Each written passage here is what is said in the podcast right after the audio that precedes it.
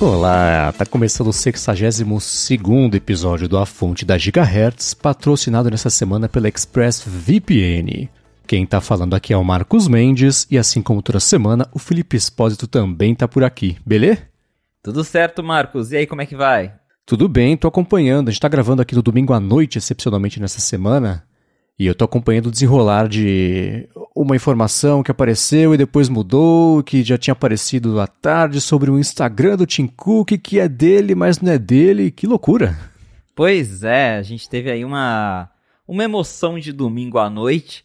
E eu acabei de escrever antes da gente começar a gravação lá no 95 Mac que tinha surgido uma suposta conta do Tim Cook no Instagram. E o, o Tim Cook nunca teve conta no Instagram, ele tá no Twitter desde 2013 sempre foi bastante ativo por lá, apesar dos posts dele nunca serem coisas pessoais. Geralmente é aquela coisa que a gente sabe que é o PR que, que cuida de tudo, né? Tem além alguém que tá sempre postando quando lança produto, ele vai lá e compartilha alguma coisa. Mas não é uma conta exatamente pessoal, porém ele tá lá no Twitter.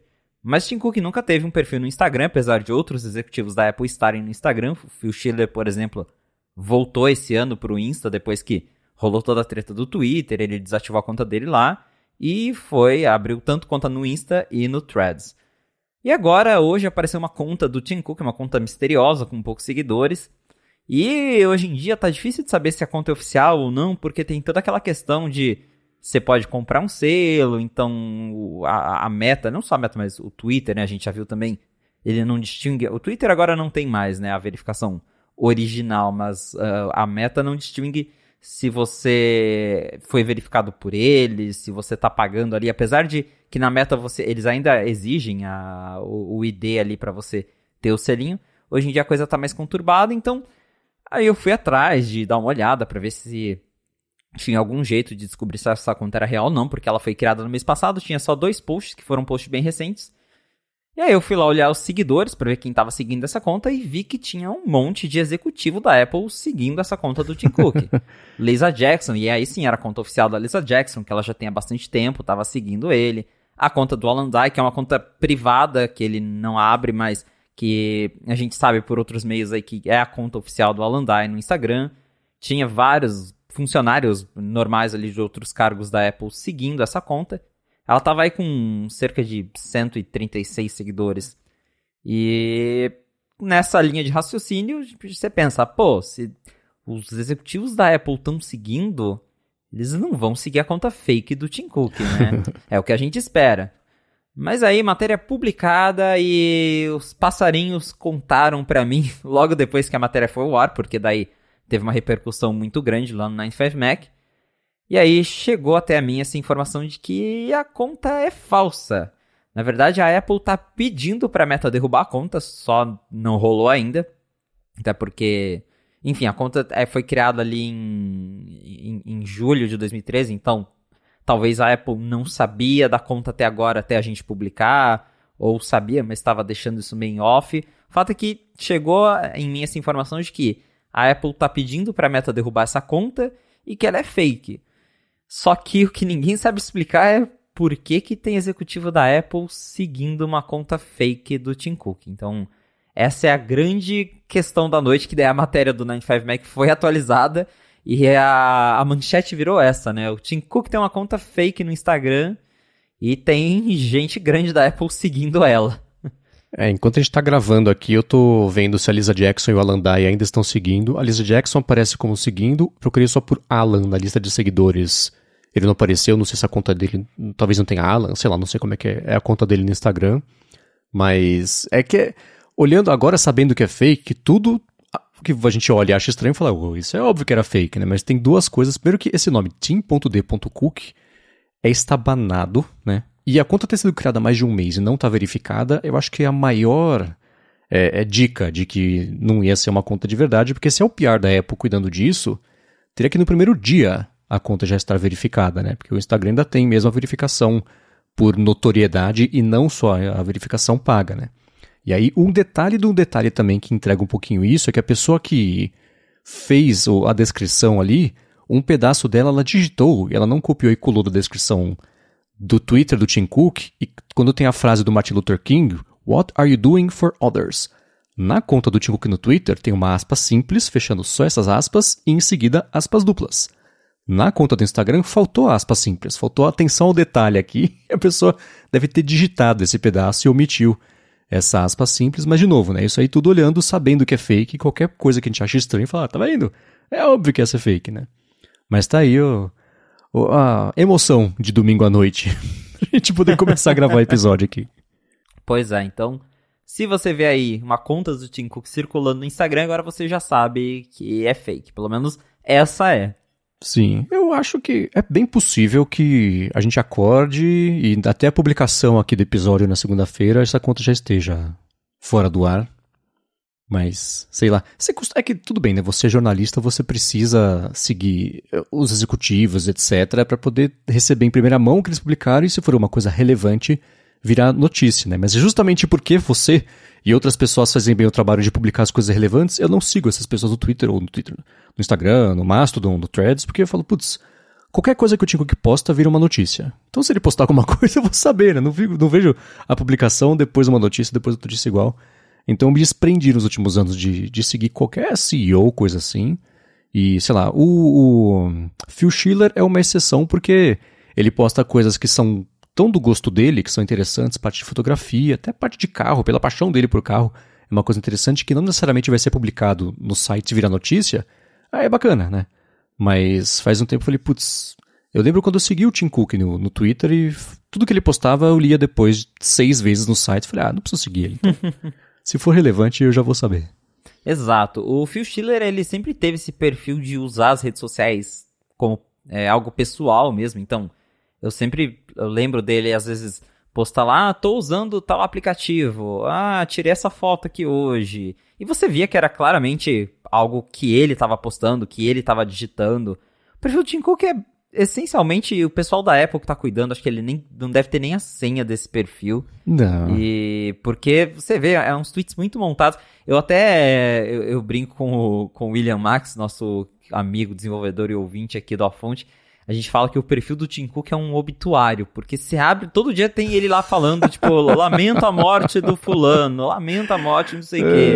É, é, é, um, é um obituário do, do PR da Apple, né? Então, é realmente, a conta dele não tem tanta coisa relevante assim pra galera que não faz parte do meio de tecnologia e não segue porque realmente tem que seguir. É, eu, isso me lembrou que eu, eu brinco da mesma coisa nos shows do Paul McCartney. Que é essa música aqui em homenagem ao amigo George que morreu. Essa música aqui em homenagem ao amigo John que morreu. Isso aqui é pra linda minha primeira esposa que morreu. Isso aqui é pra segunda esposa que morreu. A mesma coisa, assim. Essas homenagens, é bonito, né? Tem toda a expressão artística, mas é, é, também me vem essa, essa brincadeira quando tô nos shows dele, que vai rolar de novo. Vou de novo. Tô bem feliz que vai rolar o show do Paul McCartney. Agora, vai encontrar José tá... Adorno lá. Exatamente. Tá? Abraço Adorno, inclusive. É, mas e sobre o Schiller, uma última coisa, é curioso porque a história dele com o Instagram sempre foi meio atribulada, né? Porque o Instagram. Na verdade, o Instagram nasceu, o aplicativo chamada, chamava Bourbon. B-R-B-N, eu acho, era uma coisa assim. E aí depois virou o Instagram e era só para iPhone. E no dia que ele saiu para Android, o Phil Schiller deletou a conta dele do Instagram e falou: oh, o Instagram. Não falou que era por conta do Android, mas oh, o Instagram tem perdido essa sua essa pegada de comunidade pequena para apaixonados por fotografia. Na época ele ainda era o diretor de marketing da Apple, então dá para ver por que, que ele fez isso. E só agora, né, anos e anos e anos depois, ele voltou no Instagram, quietinho, que nem no Mastodon, né? Ele abriu o perfil dele no Mastodon, postou uma outra coisa, o pessoal percebeu, aí foram perguntar, era dele de verdade.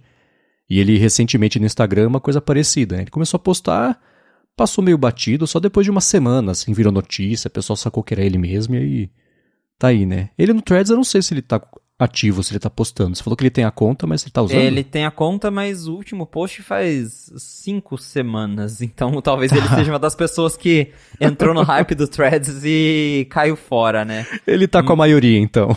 É, exato. Mas mesmo no Twitter ele também não postava com uma frequência tão alta assim, né? Então Talvez seja apenas o Schiller sendo o Schiller, mas realmente Exato. eu lembro dessa treta do Instagram que foi em abril de 2012, eu achei aqui a Nossa. matéria original, faz muito tempo que foi logo quando o Instagram saiu pro Android, e aí ele justamente usou esse argumento de que o Instagram tá crescendo demais e, e ele, ele até comentou, né, num, acho que ele respondeu num e-mail falando tipo, não, não é que eu acho que o Instagram tá ficando ruim, é só que né, não é mais a minha vibe, né? Uhum. Foi o jeito dele de também não, não atacar diretamente, mas é curioso ver que teve uma reviravolta e por conta, né, da que a gente sabe que o Elon Musk e a Apple não se entendem muito, o Schiller preferiu ir pro Threads e pro Instagram do que ficar lá na rede do passarinho morto.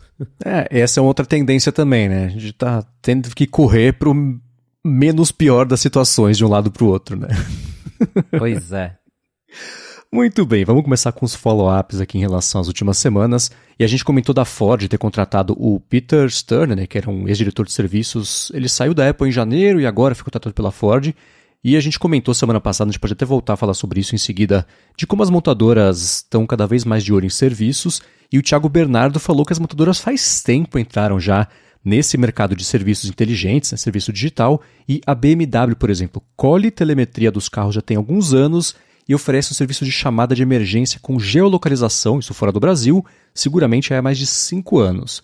Ele comentou que os serviços OnStar da Chevrolet também são anteriores à pandemia e hoje tanto ela quanto alguns carros das Stellantis, que eu confesso que eu não conhecia, mas é um grupo que engloba entre muitos Jeep, Fiat e Ram, já contam com o Connected Services, que incluem acionamento remoto do veículo, Wi-Fi, integração com assistente virtual da Amazon, dentre outros.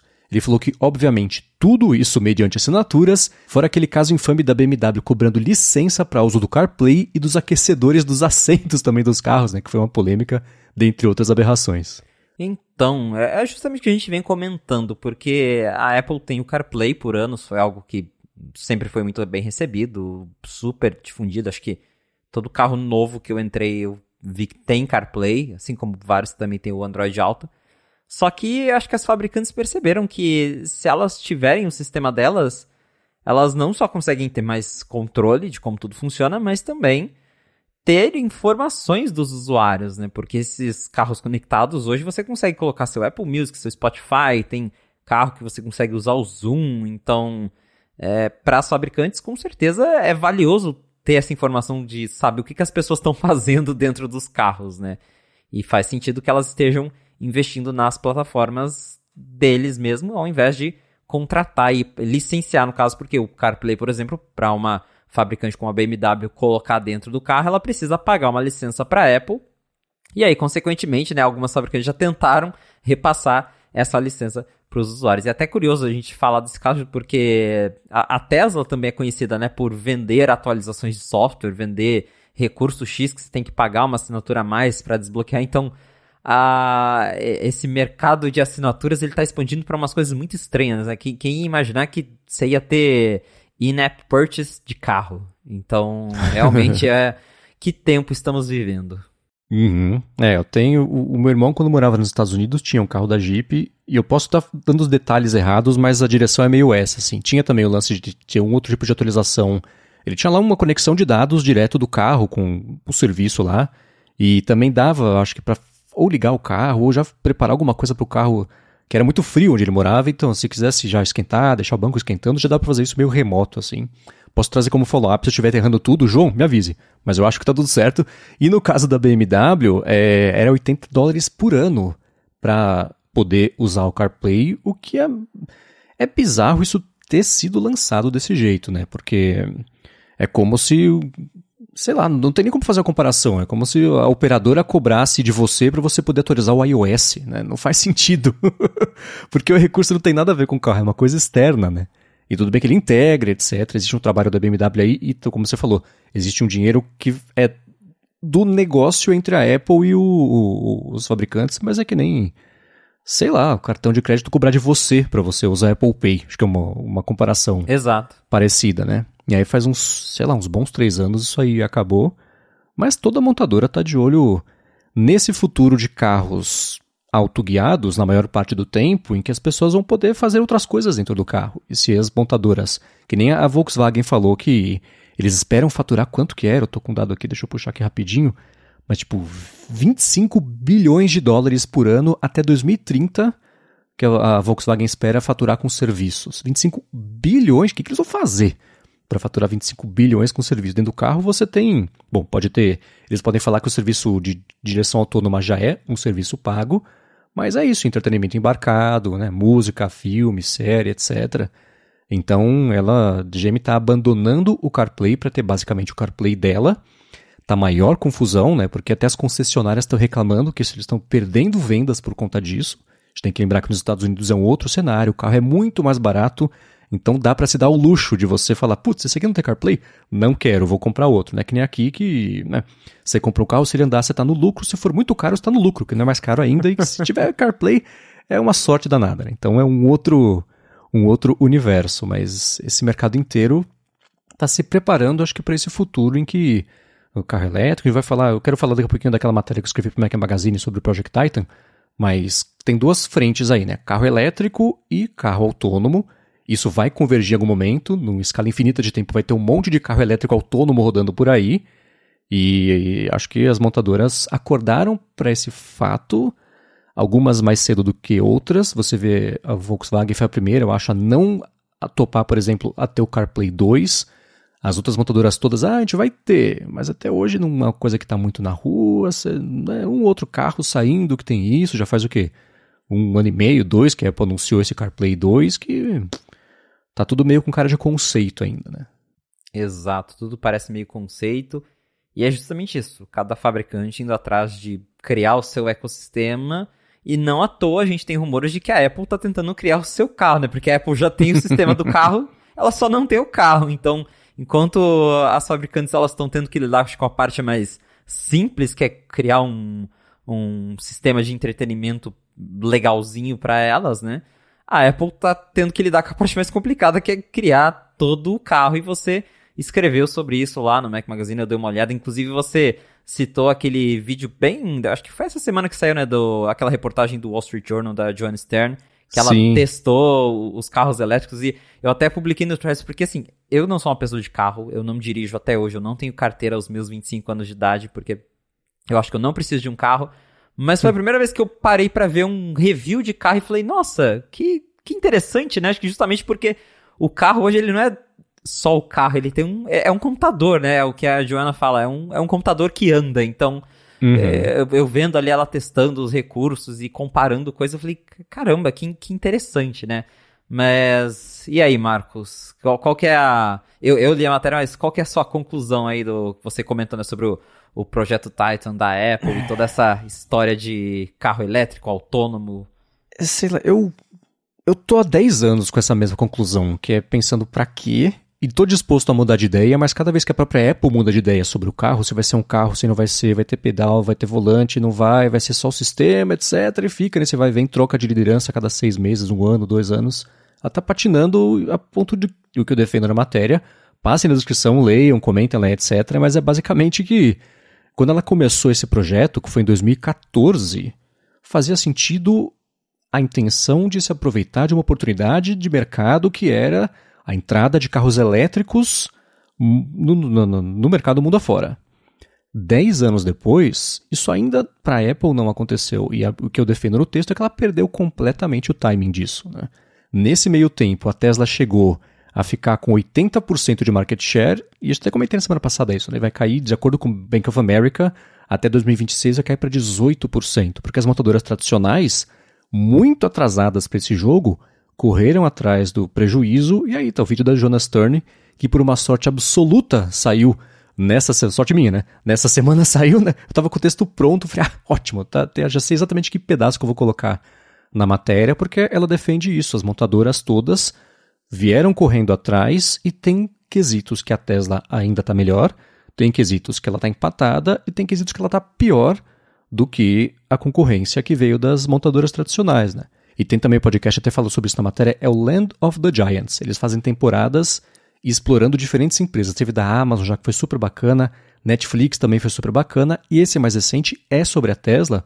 E um dos episódios eles fazem também uma disputa de várias categorias, incluindo design, a parte de, de serviço para compra e também manutenção do carro, todos os aspectos de ter um carro hoje em dia. Eles comparam também a Tesla com a concorrência e é a mesma coisa, uma corrida apertada, quando há cinco anos não era nem justo você colocar um carro elétrico da concorrência competindo com a Tesla. Hoje não é mais assim. Né?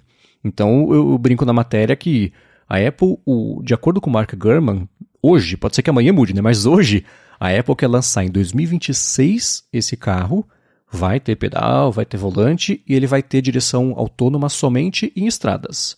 E isso eu imagino somente em estradas na região de Cupertino, assim, nos Estados Unidos e talvez na Europa, numa autobahn da vida, beleza, é tudo um tapete, mas é, no resto do mundo não dá para saber como é que vai funcionar se esse carro for ser vendido em mais do que os 10 países que a Tesla vende os dela, né?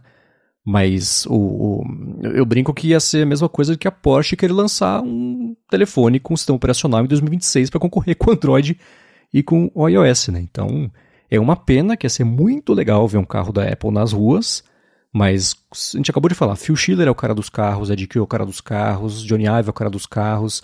Dava para ver que esse era um projeto de paixão dessa galera na época, quando fazia sentido experimentar nesse mercado, mas não sei. É, é, é, que nem a Apple queria entrar no mercado, sei lá, de TVs hoje em dia, né? Ela tinha Apple TV, tudo bem, uma comparação que, que não é muito justa, mas ainda assim, ela, na minha opinião, perdeu totalmente o timing de fazer alguma coisa que justifique o dinheiro que ela já gastou nesse projeto e a entrada dela. É claro que nos próximos anos, assim, até que todos os carros a combustível fóssil sejam substituídos por carros elétricos, existe oportunidade de venda e crescimento de todo mundo. Aí vamos partir da premissa de que todos os carros atuais sejam substituídos por elétricos. Sempre vai ter gente nova para comprar carro, um mercado que vai seguir expandindo, o que é um problema de urbanismo, a gente pode falar sobre isso, mas ainda assim, se ela lançasse um carro hoje, ela teria oportunidade de venda. Mas não sei se na escala que justifica a Apple entrar nesse mercado de carro, que é uma coisa meio absurda. Você tem gente lá desenvolvendo, sei lá eu, sistema de freio, que não, é uma empresa de tecnologia, né? Então, é, um, é uma pena, porque teria sido muito bacana ver um carro da Apple nas ruas, mas para ele fazer alguma diferença, eu acho que ele já deveria ter sido lançado, pelo menos anunciado, não sei. Mas acho que a Apple, como brinco na matéria, perdeu esse bonde. Com certeza foi um timing muito perdido. Porque na época tinha essa ideia de se alguém vai competir com a Tesla, esse alguém é a Apple. Só que a gente já chegou no ponto que tá todo mundo competindo com a Tesla, todo mundo já aceitou que o futuro está nos carros elétricos, né? Pelo menos tem aí essa questão de que a gente poderia discutir a mobilidade urbana e, e questão se carro é realmente o futuro, mas no momento, carro elétrico é o futuro do carro a combustível. Então, é, acho que as fabricantes, as montadoras já aceitaram isso, estão investindo nisso. O carro elétrico está ficando cada vez mais comum. Tanto que aqui onde eu moro, é, que é interior, eu já tenho visto com mais frequência. Você vai no shopping, tem lá os, as vagas de, de carro elétrico. Vai no supermercado, tem vaga de carro elétrico, que é algo que eu só via em grandes cidades, né, em São Paulo, até fora do país. Então, aos pouquinhos, a gente vê que isso está virando uma realidade e a Apple perdeu o bonde. Se ela entrar agora, ela não vai ser a competidora da Tesla, ela vai ser só mais uma no meio de um monte que já está fazendo carro elétrico. E aí você poderia falar, ah, mas o projeto da Apple vai ser ambicioso, não vai ter volante. Claramente a gente já está vendo aí pelos rumores que se ela se simplificando, ela já não está conseguindo lançar agora com pedal e com volante, imagina sem pedal e sem volante. Você chega lá em 2040. Uhum. Então, uhum. é realmente é difícil e mesmo que ela lançar isso, tem tudo aquilo que a gente já discutiu na fonte de como é que a Apple vai vender um carro? Vai ter um showroom na Apple Store? É, eu não, ve, eu não vejo a Apple vendendo esse tipo de coisa. Porque você pode falar, ah, mas a Apple não era do mercado de telefonia e ela entrou. Mas o celular é, é um dispositivo eletrônico, né? Ela já sabia vender iPod, ela já tinha uma loja de eletrônica, ela já sabia como mostrar eletrônico para as pessoas. Agora, um carro, né? é uma logística que eu não consigo ver. É, é, eu, não, eu não consigo conceber a ideia de ter a Apple vendendo o carro e talvez o que até alguns rumores já cogitaram é que, por exemplo, ela ia fazer um carro autônomo e ia vender, licenciar esse carro para, sei lá, aplicativo de entrega. Aí o aplicativo comprava e o carro dirigia sozinho para ele.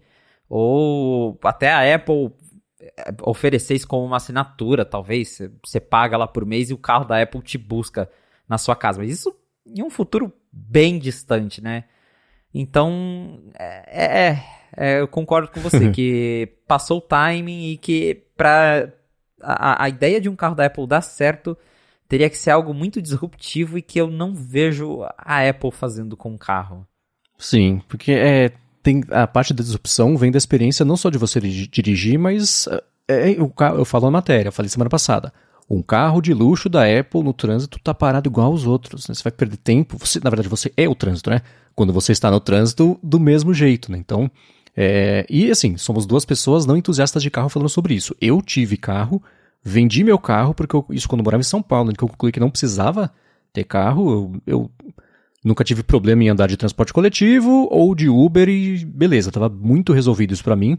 Morando aqui em São José dos Campos, eu também não preciso de carro. Quando eu tenho que ir para São Paulo, ou eu vou com o carro que é o da Larissa, ok? Ou então, um serviço que eu gosto muito de usar é o Bip Bip, que é de carro elétrico, que é tipo aquelas bicicletas de aplicativo. Tem, um, tem estações pela cidade, eu pego o carro num canto, deixo no outro, em lugares pré-definidos, e pronto, você só paga o tempo que você usou, não paga recarga, não paga né, nada assim, pedágio também, mas, ou então aluga um carro, mas alugar um carro acaba sendo mais caro, alugar tipo numa localiza da vida, numa, como é que chama, movida, etc., é mais caro isso do que o carro elétrico, com o adicional de que o carro alugado de combustível tem que repor o combustível depois. O elétrico não, né? Por essa bip-bip pelo menos. Então, é, eu entendo a sedução de ter um carro elétrico, é mó legal. Andar de carro elétrico é legal, dirigir de carro elétrico é mais legal ainda. Da parte de urbanismo, você tem cidades, eu sei que em Madrid, por exemplo, existem regiões da cidade em que só carros elétricos podem circular. Se você tinha um carro combustível movido a dinossauro, você nem pode entrar naqueles pedaços da cidade. Então dá para ver que as cidades vão aos pouquinhos moldar a estrutura para fomentar, investir, incentivar, na verdade, que as pessoas comprem carros elétricos. Da parte de, de governos, impostos também tem um barateamento, que uma coisa que acabar, depois volta, sempre tem, né? Incentivo desse tipo. E para Apple, imaginei, por exemplo, né? Não é uma ideia nova, não foi eu que tive essa ideia, mas eu imagino uma coisa assim, né?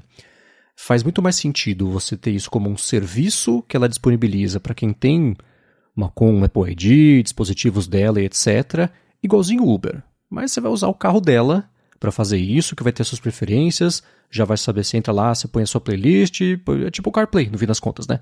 Mas se fosse um carro autoguiado, se não tivesse nem volante, nem pedal, esse, esse jeito idealizado de ver esse carro inteligente, isso o Neil Seibert, que analista, fala, é um cômodo, né? Um quartinho, não precisa nem ter bancos dentro de carro, podia ser um sofá, podia ser o que for, né? tipo limusine e não o comprimento, mas ainda assim a parte interna bem utilizada. Então existem diversos jeitos de aproveitar esse projeto que não sejam ela lançar um carro que ou você vai no showroom em algum lugar que vai ser limitado, ou então que nem Tesla, você vai no site e pede um carro como se pedisse uma coisa no Mercado Livre. E beleza, né? As pessoas. Acho que ninguém vai. Quem quiser comprar um carro da Apple não tem que fazer o test drive para se convencer de que vai comprar. Quem, quem comprar, vai comprar independente do desempenho do carro, etc, etc. Né? E se for uma edição limitada, para produzir, sei lá, 100 mil carros, 50 mil carros, mil carros para vender para colecionadores pelo mundo. Tem a parte de manutenção, a não ser que seja para tudo ficar trancado numa garagem acumulando poeira. Tem a parte de manutenção que é importantíssima, né? É mais, é mais importante quando você compra o carro, né? Então, tem muitas variáveis aí que não parecem mesmo ser do, do mercado da Apple e mesmo que ela faça parcerias, ah, ela escolheu, sei lá, a Hyundai, que era a, a, um dos assuntos lá que ela estava vendo de, de, ser a montadora dela, que tem concessionária no mundo inteiro, tem né, manutenção no mundo inteiro, etc. Ainda assim, não, não encaixa essa ideia. Então, sei lá. A, a, ideia disso é muito legal, a prática não sei se se paga não. É, só o tempo dirá, mas eu também sou bem cético quanto a isso. Muito bem, vamos seguir aqui então com os follow-ups. A gente comentou sobre o papo do Mac talvez ganhar Face ID algum dia, e o Rambo comentou que ele sempre que ressurge esse papo né, de Face ID no Mac, ele pensa um pouco e chega à mesma conclusão. O Face ID no Mac não vai ser mais prático, tão prático, mais prático o suficiente do que o Touch ID para valer a pena. Ele fala assim, para pagar coisas, você tem que confirmar via hardware de algum jeito, né? Então, tipo os dois cliques lá do iPhone, quando está usando o Apple Pay no iPhone, Aí para desbloquear o Mac, mesma coisa, né? Você vai ter que ter uma interação com o Mac para falar que você quer desbloquear, porque o Face ID te enxergou, te desbloqueou o Mac quando você não quer, é um problema, né? Então, já que tem que ter interação por hardware, esse é o Touch ID, que é só interação por hardware. Não tem por que você colocar a tecnologia e dar uma volta maior para ter que fazer a mesma coisa, né? Então ele falou que sobrariam só as autenticações dentro de aplicativos, o que mesmo assim ele acha muito frágil ser só para o Face ID no Mac, sem nenhum tipo de confirmação, que na prática ia ser como não ter autenticação nenhuma, porque a gente está sempre, claro, sentado ali, olhando para a tela do Mac. Então, por conta disso, além da dificuldade também de implementação, ele não acha que a gente vai ver aí tão cedo o Face ID no Mac. É, eu acho que ainda tem uso por conta da tecnologia de mapeamento mesmo de, de 3D, porque a gente vê que no iOS tem uns apps bem bacanas que usam é, a câmera TrueDepth para é, escanear e fazer algumas interações de realidade aumentada. Claro que isso a gente vê mais esse tipo de uso em apps mobile, mas eu acho que agora com o Apple Vision e a galera desenvolvendo mais para é, realidade aumentada, apps imersivos, talvez seria legal ter por conta disso, né, da, da tecnologia eu entendo o ponto dele realmente, porque se é algo que você está sempre olhando, você teria que clicar ali no botão e daí o botão já hoje ele já funciona como biometria. Mas ao mesmo tempo, se a gente pensar por isso, talvez o iPad não precisaria de Face ID também, né? Porque você tem o iPad Pro ali no tecladinho, o negócio você está sempre olhando para ele e o Face ID só funciona. Claro que eu acho que acaba sendo mais legal porque o iPad é touch, né? Então é, só de você já arrastar ali para cima, ele já desbloqueia e você. Eu acho muito legal isso, inclusive, porque eu sempre tive. Eu tinha o iPad mini, que é o, o último que a Apple lançou, redesenhado, e ele tem o Touch ID no botão. Uhum. E eu particularmente odeio esse Touch ID do iPad no botão, esse desses Juro, mais novos. eu acho legal essa ideia. Cara, a ideia. Não... É, a ideia eu acho legal, só que, sei lá, parece que por ele ser fininho, parece que tem que... Né, às vezes você põe ele não reconhece. O Touch ID do Mac eu acho perfeito, realmente. Eu nunca tive problema com o Touch ID do Mac. Mas o do iPad parece que ele sempre... Ele nunca reconhece meu dedo de primeira. E, e, e, aí, eu, depois que eu peguei o iPad Pro, eu falei, nossa, legal, Face ID. Você vai desbloquear o iPad, você só arrasta o lock screen, ele já vai, já tá mexendo. Aí às vezes eu volto pro meu iPad mini, eu vou automático, assim, eu arrasto o lock screen, daí ele trava na tela de senha. Eu falo, esse iPad não tem Face ID. Então, eu particularmente ainda gostaria de, de, sei lá, de ter um Mac que eu abro a tampa e ele já me mostra o que tá, já me desbloqueia automático. E até pensando talvez no Mac Touchscreen, talvez faça mais sentido mais para frente. Mas eu tenho essa curiosidade de ver o, o Face ID no Mac, mas também pela tecnologia TrueDepth mesmo, de talvez ter APIs que usem o escaneamento do teu rosto para algo legal. Nunca se sabe, né? Mas eu acho, eu também concordo com o que ele diz que tem muita dificuldade de implementação e vai demorar. Sim, é, eu para essas coisas acho que não seria um Face ID, teria que inventar um outro nome de marketing para funcionalidade de reconhecimento do seu rosto, mapeamento 3D, só para aplicar efeito que não fosse para validação biométrica. Mas já que vai reconhecer, valida biometricamente também, né? Então é complicado você ter essa, essa redundância de recursos de segurança. Mas eu concordo, e é uma coisa que a gente estava comentando na semana passada, eu cheguei perto de a gente falar, ah, o assunto mudou, porque é isso, né? Você ter o Face ID pode ter ativações acidentais, está olhando para o monitor, não tem o que fazer, é, e para você falar que você teve a intenção ou não de fazer alguma coisa, você teria que dar um outro sinal, né? Tipo, uma autenticação de dois fatores. Primeiro o seu rosto, depois a intenção. A intenção seria o mouse, teclado, dedo, então já, já usa. O Touch ID já faz isso, né? Então é, eu concordo com o Rambo que é uma volta maior para chegar no mesmo resultado, apesar de, como você disse, o Face ID, o TrueDepth, etc. na câmera possibilitaria até interações mais bacanas na hora de fazer um FaceTime, as integrações, na verdade, do sistema com outros, outras plataformas de vídeo, aqui o StreamYard que a gente usa, por exemplo, é, para fazer as nossas gravações internas aqui e a transmissão ao vivo lá do área de transferência. Esses dias, por acidente, a gente descobriu, acho que o Bruno foi fazer um joinha, uma coisa assim, e a câmera apareceu um efeitinho de confete, etc., que vai pintar no, no macOS agora, né? Então essas coisas são legais. Quanto mais possibilidade disso, mais divertido é, mais possibilidades abre. Mas para validação biométrica mesmo, eu concordo que a gente está dando uma volta maior para chegar exatamente no mesmo lugar. Né? É, mas de novo, Face ID no Mac, se rolar um dia, e pelo jeito a Apple segue experimentando com isso lá dentro, vai demorar bastante. Isso aí. Agora, um outro follow-up que a gente recebeu, isso é uma coisa que eu nunca tinha escutado falar, fico bem curioso para saber mais sobre isso. O Douglas mandou pra gente sobre aquele processamento pesado de imagens das fotos do iPhone e ele comentou que a Apple tem parâmetros de execução do algoritmo para processamento de imagem. Então, é, essa escolha fica a cargo do aplicativo que decide se vai priorizar qualidade ou velocidade. Ele falou que o aplicativo padrão opera no médio e no iOS 17 apareceu um recurso de execução em um segundo plano desse processamento. Ele falou que Samsung e Google fazem isso já e o objetivo da Apple para esse recurso é obter zero shutter lag, que é ali o tempo entre você abrir a câmera, apertar o botão, tirar a foto e disponibilizar de novo para você tirar a próxima foto, e isso deslocando o processamento para uma etapa posterior. Ele falou que hoje o que mais incomoda ele é o HDR estourado, o balanço de branco e o sharpening, que é dar aquela desborrada na imagem para trazer mais detalhes. Aí quando você exagera muito nessa medida, a, a, imagem começa a ficar com muitos artefatos e muitos, muito granulado ali, fica meio estranho, né?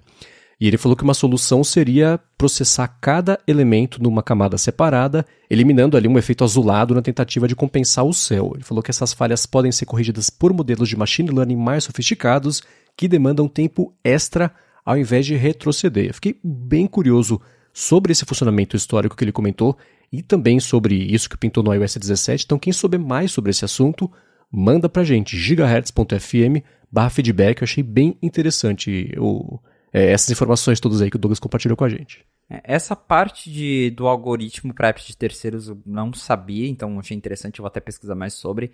Mas só um detalhe: esse recurso de, do, do processamento em segundo plano, se for o que eu estou pensando, ele já existe desde quando a Apple lançou o iPhone 10S, que é uma opção que eu estou até vendo aqui, que é o é priorizar o faster shooting, que tem lá no, no ajuste de câmera. Você consegue habilitar isso. E até ele fala que é adapta a qualidade da imagem quando você está apertando o, o, botão de clicar a foto muito rápido, porque daí quando você habilita essa opção, o iPhone ele deixa para fazer parte do processamento depois que você tira a foto. E você até consegue ver, às vezes você tira uma foto e você clica no, você tira a foto, você clica no preview, ela parece estar tá meio embaçada numa baixa resolução, ela pá, estoura e você vê a imagem uhum. finalizada, porque realmente ele priorizou fazer a foto rápido para depois processar e cuidar de tudo. Então, é uma opção que já existia, mas é, eu também, é o que a gente sempre comenta aqui, que realmente o HDR nativo da Apple ele está ficando cada vez mais exagerado e assim. O que é chato para mim é não ter a opção ali no App Camera, né? Uma coisa para você já, tipo, não quero processamento, obrigado. E a gente é obrigado a recorrer a apps de terceiros e e, e que é praticamente assim, é, é, se você. Porque eu já fiz matéria reclamando e tem uma galera que fala, ah, mas é só tirar uma foto em ProRAW que daí você consegue controlar. Mas, tá, mas eu vou ter que tirar uma foto de 50 megapixels, abrir, sei lá, o Halide toda vez que eu quiser tirar uma foto boa. E, e aí, consequentemente, você perde live photo, você perde um monte de coisa que você tem ali usando o app da Apple. Então, é, pô, a gente só quer poder desligar o HDR no aplicativo da câmera, eu já ficaria bem feliz.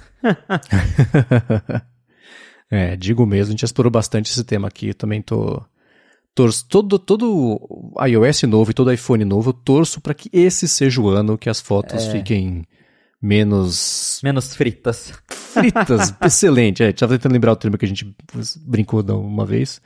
Então, é isso aí. Agora, um outro follow-up que pintou foi sobre as pulseiras do Apple Watch, que agora estão me dando alergia, e também o Rambo disse que também já teve problema de coceira com as pulseiras de silicone do Apple Watch, especialmente depois de exercícios.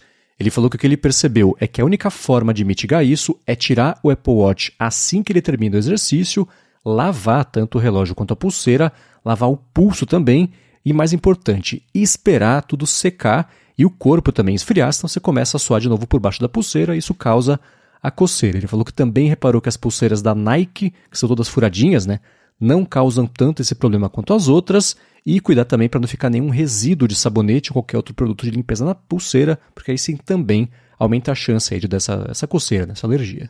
É, eu já notei isso porque já antigo, bem antigamente eu já tentei fazer já, tirei, lavei, já coloquei o relógio, e aí imediatamente você começa a suar de novo e e a coceira volta. Então, realmente, se você vai tirar ali, se tá te dando coceira, tira, fica ali uma horinha sem relógio e depois você volta, que daí já é mais tranquilo. E também concordo, porque eu tenho uma dessas pulseiras da Nike, dessas furadinhas, e elas ajudam você a transpirar através da pulseira, né? Então, ela diminui essa, essa sensação e essa coceira que pode acontecer com algumas pessoas. E eu reforço que eu disse na outra fonte que eu particularmente prefiro as pulseiras de nylon para fazer atividade física. É, ainda tô. Uma hora eu tiro o escorpião do bolso e compro uma pulseira nova, mas dessas recomendações do Rambo, eu, quando me deu a primeira alergia, que é um incômodo, beleza, tal, eu fico coçando um pouquinho, nem prestei muita atenção, né? Aí teve um dia que eu deixei para carregar, olhei pro meu pulso, parecia que tinha ralado ele no chão, assim, tava vermelho mesmo, tava, sabe, tava feio. Falei, bom, preciso fazer alguma coisa a respeito, né? Aí teve, eu passei a usar só para exercício, parei de usar durante o dia, parei de usar para dormir.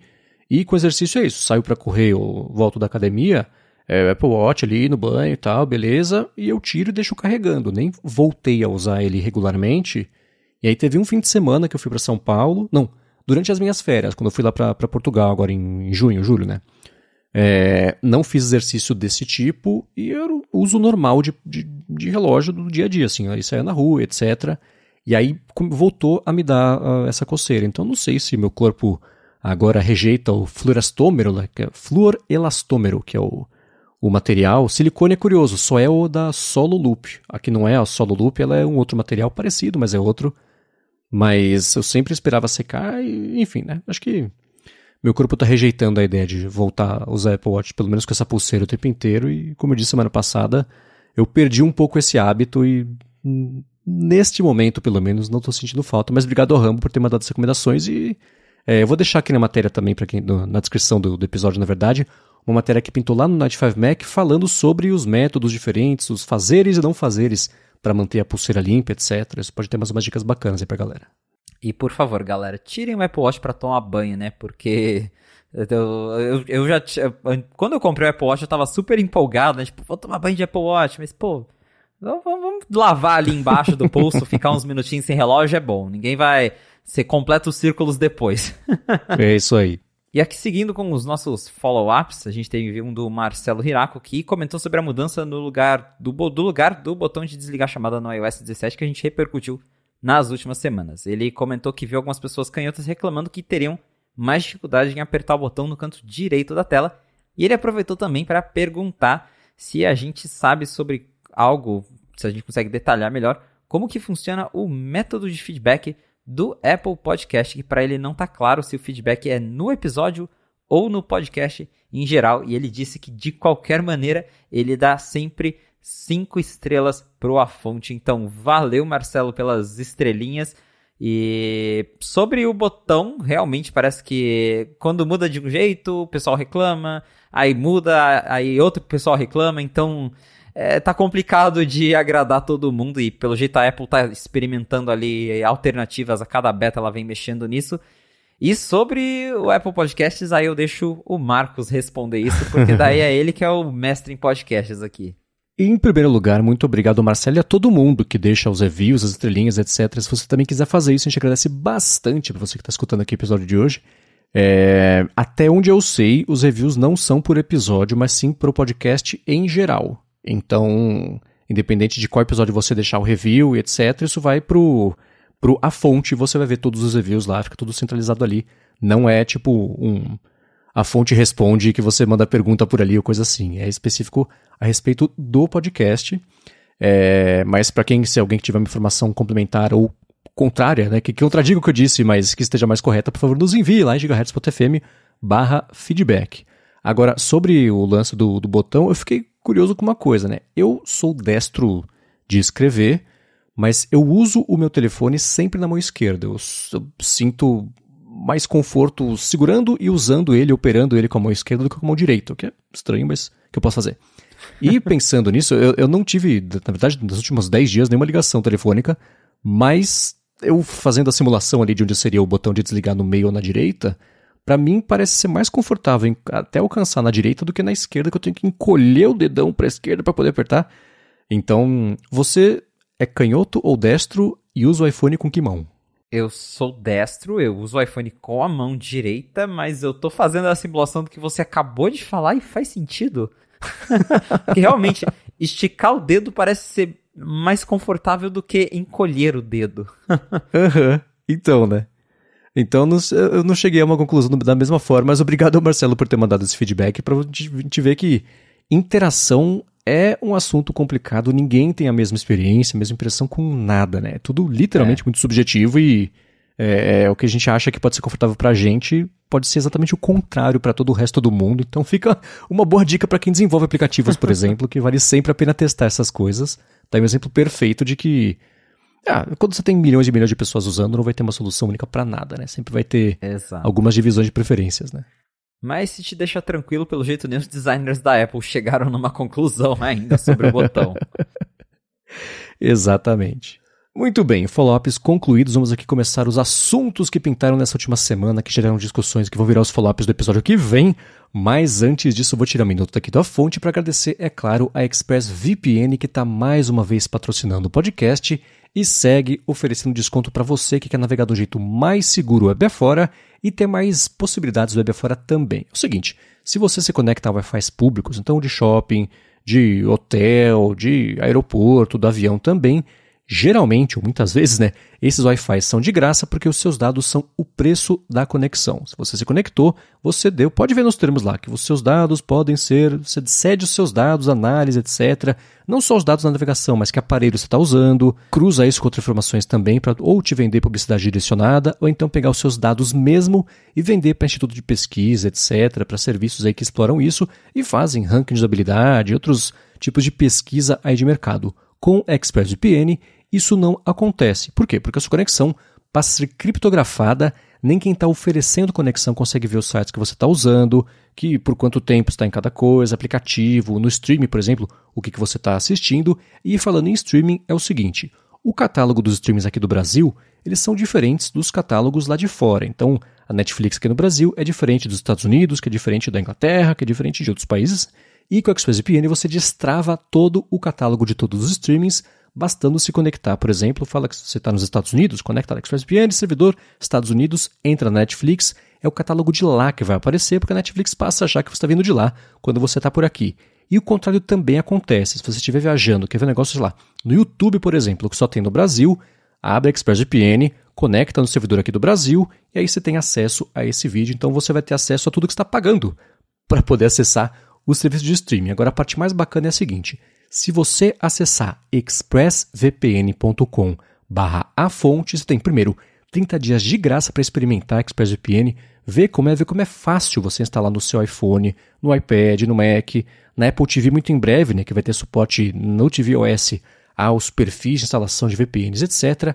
Dependendo da sua TV, direto na TV, sem depender da Apple TV, pode colocar no roteador da sua casa também para tudo passar a ser criptografado e mais seguro. E aí, para assinar o plano anual, são três meses de graça se você acessar por meio do link expressvpn.com barra a fonte. Vai lá, dá mais piada, tem link na descrição do episódio. Eu uso, eu confio, recomendo com desconto ainda por cima, não tem nem questão. Assinem que vale a pena. Mais uma vez, expressvpn.com barra a fonte.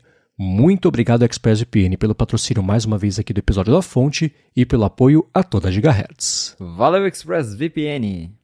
Muito obrigado e vamos lá. Eu vi nessa semana uma matéria lá no 95Mac falando sobre um problema de. É sua matéria, inclusive, né? Você pode explicar bem a fundo sobre isso, de condensação dentro dos, dos copinhos ali, do, do, dos fones de ouvido dos AirPods Max, que é um processo e que. que aconteceu? Exato. Então, na verdade, isso não é um problema novo. Quando, logo quando a Apple lançou os AirPods Max lá em, no finalzinho de 2020 uma galera percebeu que estava formando ali condensação, né, umidade dentro do, dos ear cups dos AirPods Max, porque com os AirPods Max você pode tirar a espuma, elas são magnéticas, então você só puxa a espuma e ela sai. E aí você tem acesso ali a uma parte mais interna do, do fone. E uma galera notou que estava formando umidade ali, né? E essa umidade poderia, em, muitos, em alguns casos até acaba entrando dentro dos fones. E na época isso não foi levado tão a sério, chegou a, a sair algumas matérias na mídia, mas é, o pessoal pensou, ah, pode ser um caso isolado, enfim, os AirPods Max eram um produto novo. E agora saiu uma reportagem recente que mostra que é um problema que ainda continua afetando pessoas com AirPods Max. E isso já virou até um processo para a Apple. E para explicar melhor o que acontece é o seguinte: é, como os AirPods Max eles são feitos de alumínio e eles são bem geladinhos, né, por ser metal, você quando dependendo do lugar em que você tá e dependendo também se você tá suando, se você tá num ambiente muito quente, é, esse choque térmico basicamente acaba criando uma condensação ali dentro dos fones, porque você tá com eles na sua orelha, ela tá, seu corpo tá quente e aí o metal dentro tá frio, e isso acaba gerando essa condensação. E isso é um fenômeno que acontece em outros fones, só que com muito menos intensidade porque eles são de plástico, e como os AirPods Max são de metal, aí essa condensação ela acaba sendo mais é, mais notável e e até em maior quantidade. A condensação em si talvez não fosse um problema, Só que isso tá virando um problema porque, segundo aí os relatos de alguns donos de AirPods Max, essa, essa umidade está entrando dentro dos componentes, então ela entra ali no, nos alto-falantes ou entra no conectorzinho, porque tem um, um plug que liga a haste ao, ao ear cup, e essa umidade entrando nesses componentes estaria danificando os AirPods de algumas pessoas. E aí lá na Califórnia, uma galera abriu uma ação conjunta contra a Apple, um pessoal que tem AirPods e, e se sentiu afetado por isso, porque justamente como a Apple nunca reconheceu isso como um, um defeito, né? Nunca não tem, não tem um programa de substituição, não tem recall. Né?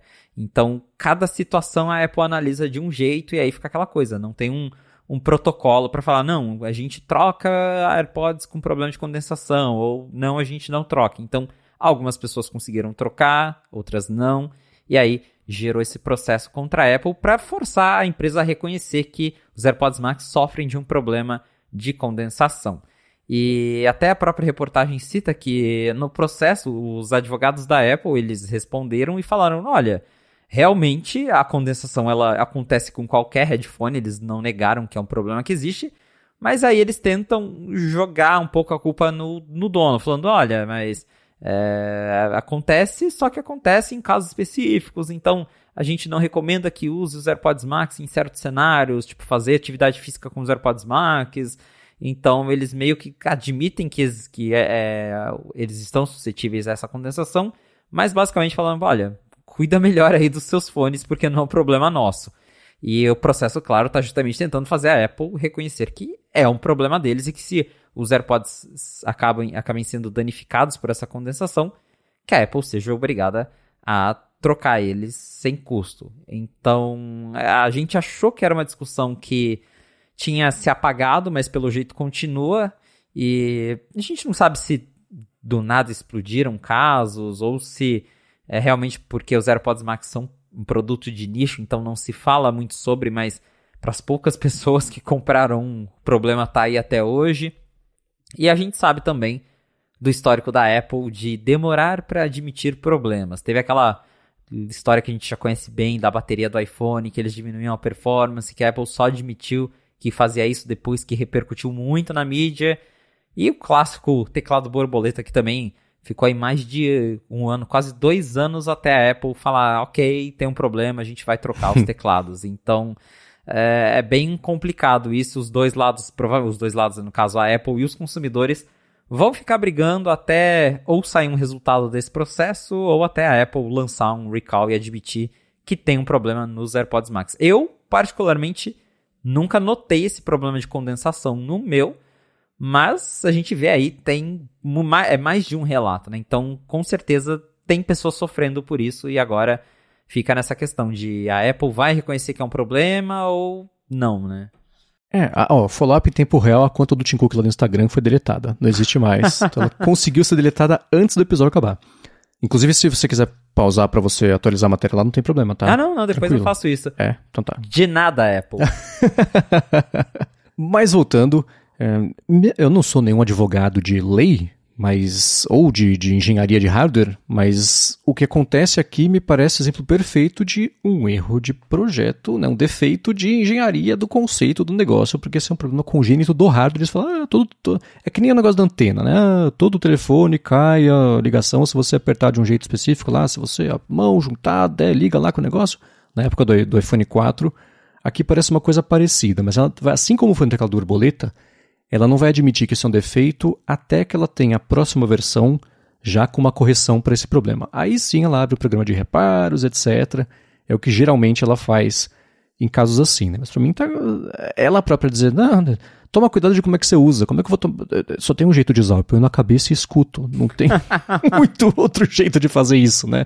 Não vou fazer embaixo da piscina, mas esse não é o problema, ele está condensando porque é isso, né? Um metal gelado contato com o ar que está quente, que é do corpo humano, não tem o que fazer, né?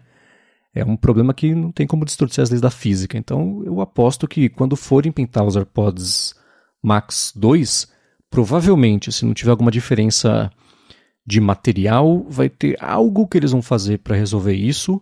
E aí eles falam: tá bom, vai, agora que está resolvido, para quem está com esse problema, vem aqui, a gente faz alguma coisa, ou admite e paga 6 centavos de dólar para cada pessoa representada pelo processo coletivo na Califórnia, que geralmente não é nem coisa de usuário, é coisa de advogados lá que vão atrás de processos assim para poder, enfim, né, também ter o, o pedaço deles aí da, da torta quando sair o resultado, mas tá aí. Se vocês estão escutando, tem algum problema assim, vai lá, gigahertz.fm feedback fala com que frequência isso acontece, que foi bem curioso, porque se o Felipe que mora em Londrina, que não é exatamente um lugar muito frio, em uma boa parte do ano, não passou por esse problema, fico curioso para saber quem que passa e em que tipo de situação.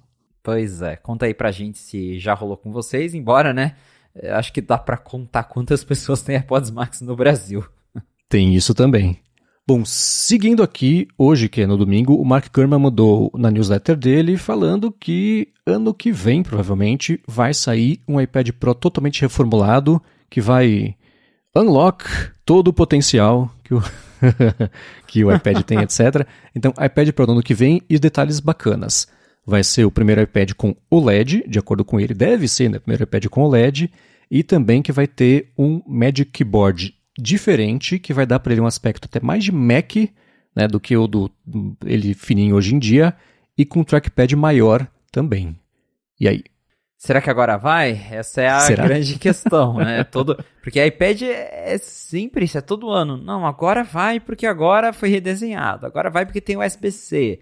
Agora vai porque tem o chip M1. Agora vai porque tem o M2. E, e a gente tá nessa, nesse festival de promessas. E, mas, segundo a reportagem do Gurman, independente de se, se vai ou não vai, a Apple tá planejando uma mudança um pouco mais radical pro iPad ele até falou que o modelo maior ele deve passar de 12.9 para 13 polegadas, então vai aumentar aí 0.1 polegadas, que ele menciona que pode ser a, a, tela crescendo, as bordas ficando mais finas e crescendo ali só o, o, painel, não necessariamente o tamanho do iPad.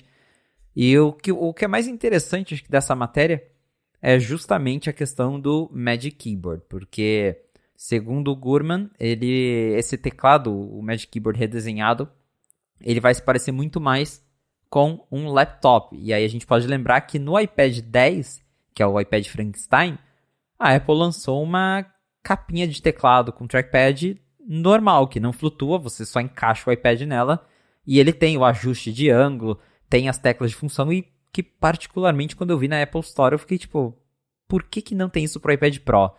Porque o Magic Keyboard ele é muito lindo, eu, eu acho é, extremamente conceitual. Eu tenho um iPad Pro com Magic Keyboard, eu acho muito bonito aquela coisa do iPad flutuando. Só que ele não é prático, vou, vou ser sincero, que ele não é prático, porque é, é, você vê, o trackpad dele é super espremido, porque a, a, a, embora ele tenha ali uma área grande, é, tudo que fica atrás de onde o iPad está quando ele está flutuando, você não consegue acessar com a mão, sua mão não entra até o final. Então, por isso que ele não tem tecla de função, por exemplo, porque teria espaço, só que sua mão não entra ali. Então, já é uma limitação uhum. desse formato. E o trackpad também pequenininho acaba sendo ruim para muitas coisas, para produtividade, porque para quem está acostumado com o trackpad grande dos Macs, é, não é a mesma coisa. Então, acho que já que a Apple está querendo forçar essa ideia até hoje de que o iPad é o substituto do computador, por mais que esse formato flutuante ele seja muito bonito, pa parece que eles perceberam que ele não é tão prático assim. E agora a gente vai ter um Magic Keyboard que talvez não é tão mágico, mas que funciona melhor, né? e se funcionar melhor, se o resultado final for melhor, eu, eu pelo menos prefiro ter ali as teclas de função e um trackpad maior do que o iPad ficar flutuando e deixar a desejar na hora que eu vou usar ele.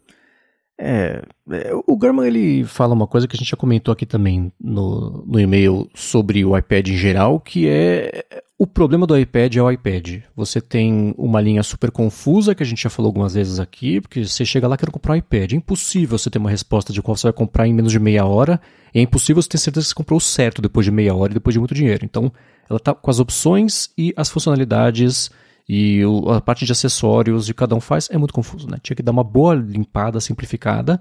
Outra coisa é o iPad OS que, putz, é, né, né, eu não sei fazer a comparação se é um motor de Fusca numa Ferrari ou um motor de Ferrari num Fusca, mas tem limitações terríveis nessa relação entre o hardware e o software. Sim, a gente teve iPhone quando deu 10 anos, teve iPhone 10. De acordo com Gurman, o Apple Watch vai ter o Apple Watch 10. Não teve iPad 10. Né? Nem tem porquê, né? Ele ainda, ele só é o, o, o, símbolo dessa categoria porque os outros são piores ainda. O que é uma situação muito doida, né? Mas, único, eu, olhando para o iPad Pro, o jeito que eu acho que ele. Tendo acabado de escrever um artigo também falando sobre isso, vou deixar na descrição, né, para quem quiser dar uma olhada. Mas eu, eu acho que ele não tem motivo para existir, porque o iPad Air ele é, na verdade, o iPad Pro para a maioria das pessoas. Especialmente porque agora tem teclado, tem teclado, tem, tem tudo, né? Tem o, o, Apple Pencil também.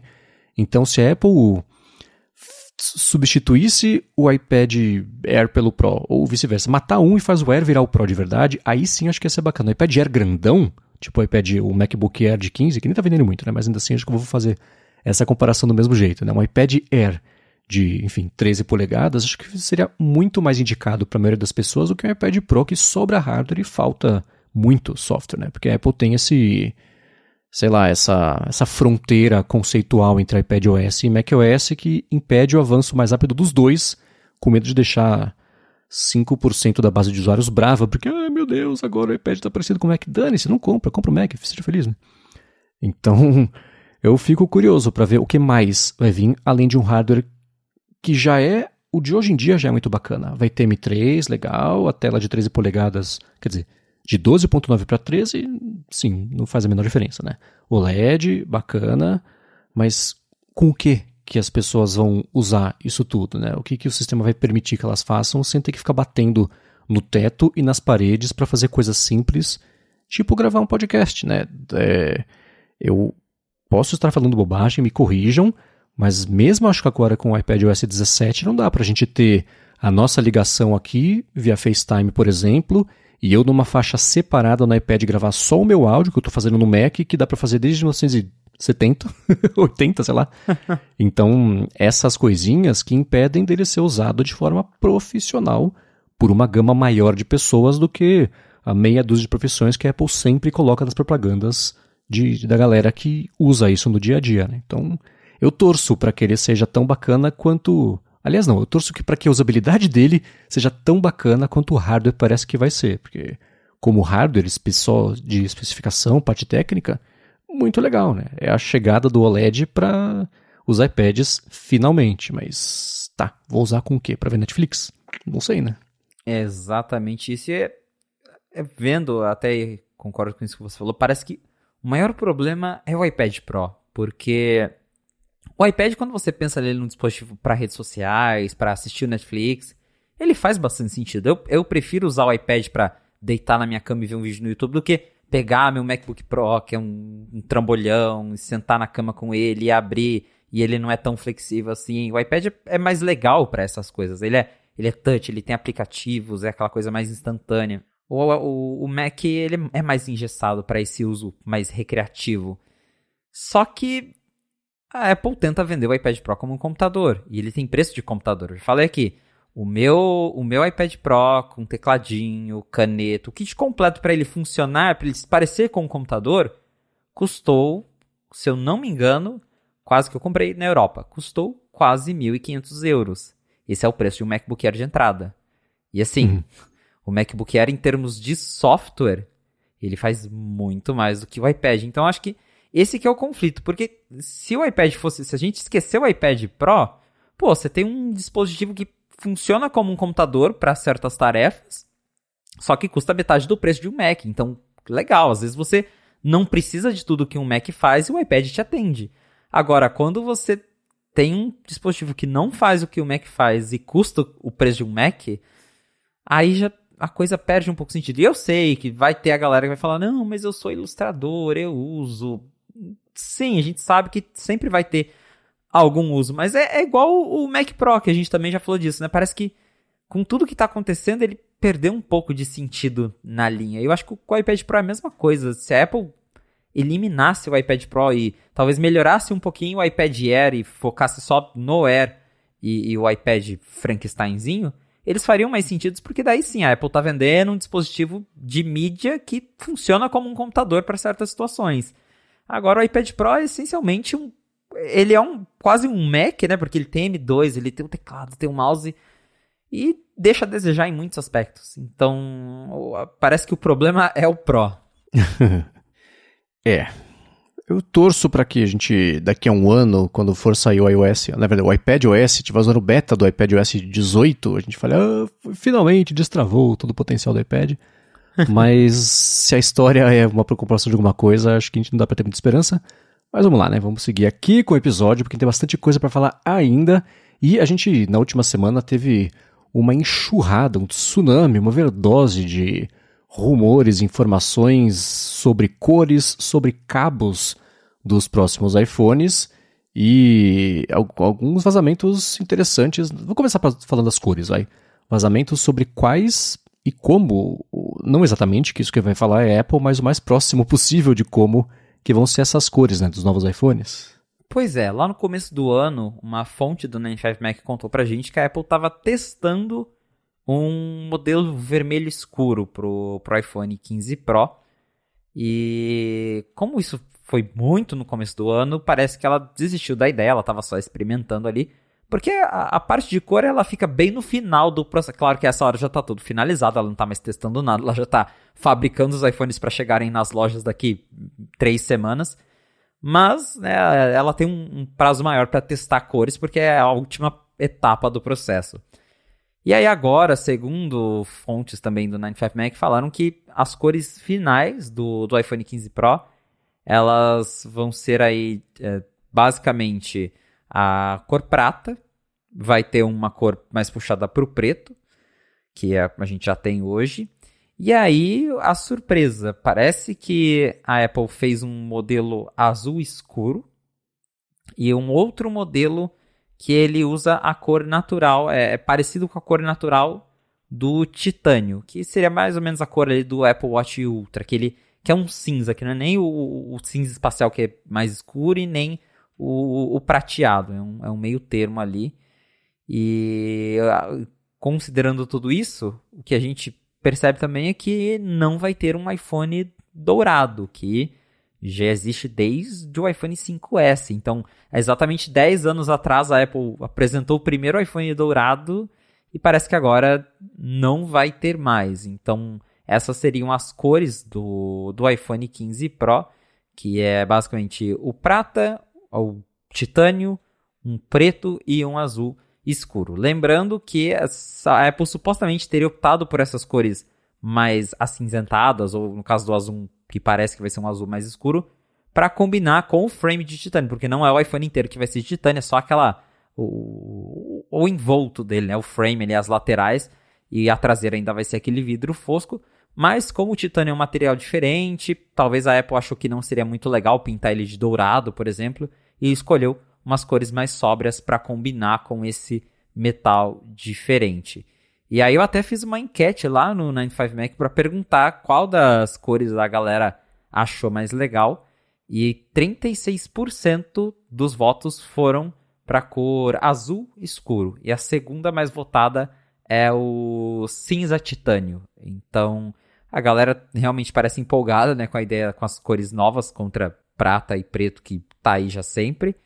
E dentre essas novas, o azul parece que é o que chamou mais a atenção da galera. E eu lembrei, claro, que a Apple já teve aí dois iPhones Pro azuis. Teve o, o 12 Pro, que era um azul mais escuro, o 13 Pro, que era um mais clarinho, e parece que agora a gente vai ter azul de novo e o fim do dourado. E você, Marcos, se você fosse trocar de iPhone, qual seria? Eu gosto da ideia. Entre o cinza e o preto, eu sempre escolhi o preto. sempre escolhi todos os, tanto acessório quanto os dispositivos mesmo, o tom mais escuro possível, que eu gosto de, de tonalidades escuras para as coisas que eu tenho. É, mas com o acabamento de titânio, tipo do MacBook Pro, por exemplo, meu MacBook Pro, ele é o, o, é o não é o prata claro, é o como é que chama lá a cor escura? O cinza espacial. Cinza espacial, que não muda muito. Eu olho para ele, para mim isso é um, é um prata, mas ainda assim esse material com esse com essa cor eu acho bonito. Se tivesse um iPhone assim, certeza que ia ser a minha escolha se eu fosse comprar, porque é diferente só dele ser o cinza, né? Tem essa, sei lá, essa fosquidão que eu acho que deixa a cor bonita, né? Mas se for um acabamento que nem hoje em dia, aí eu vou concordar com a maioria que eu acho que o, esse dark blue seria mais bacana. O que eu tenho hoje, ele é aquele é o, o, o, verde, né, com o, o acabamento meio Boba Fett, assim, eu, eu brinco com ele que tem essa cor meio. Não é militar, né? Mas ainda assim tem essa. essa é mais puxado para aí.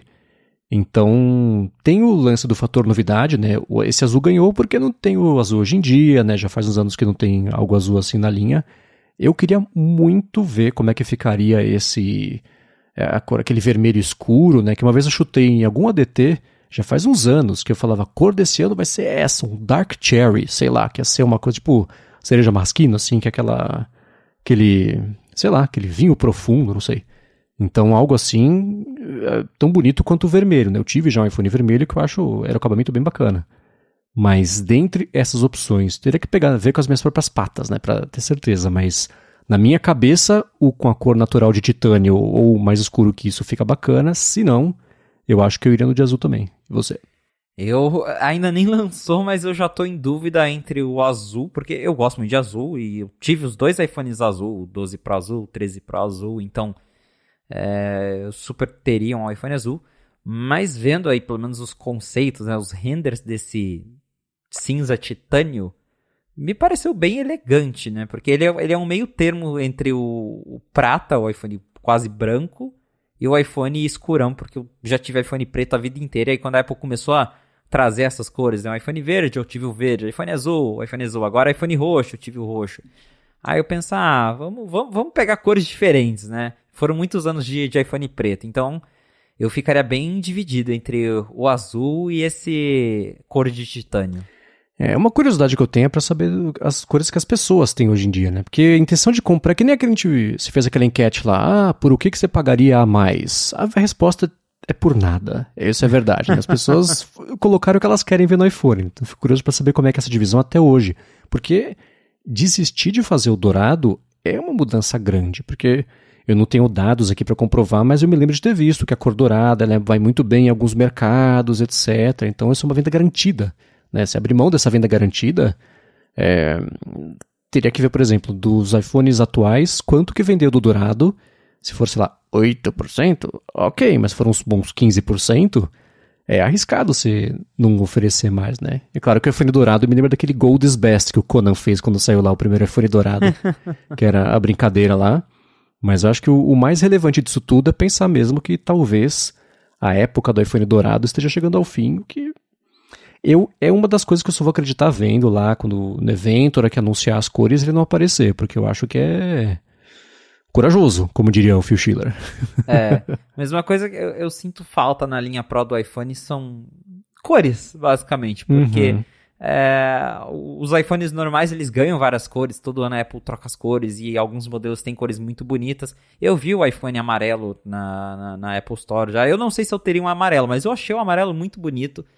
E aí você vai ver o Pro é sempre as corzinhas de sempre, aquela, aquele tomzinho bem neutro e uma corzinha ali um pouco mais diferente, mas também não. O roxo mesmo ele é quase um preto, né? Ele fica roxo quando você mete uma luz em cima dele.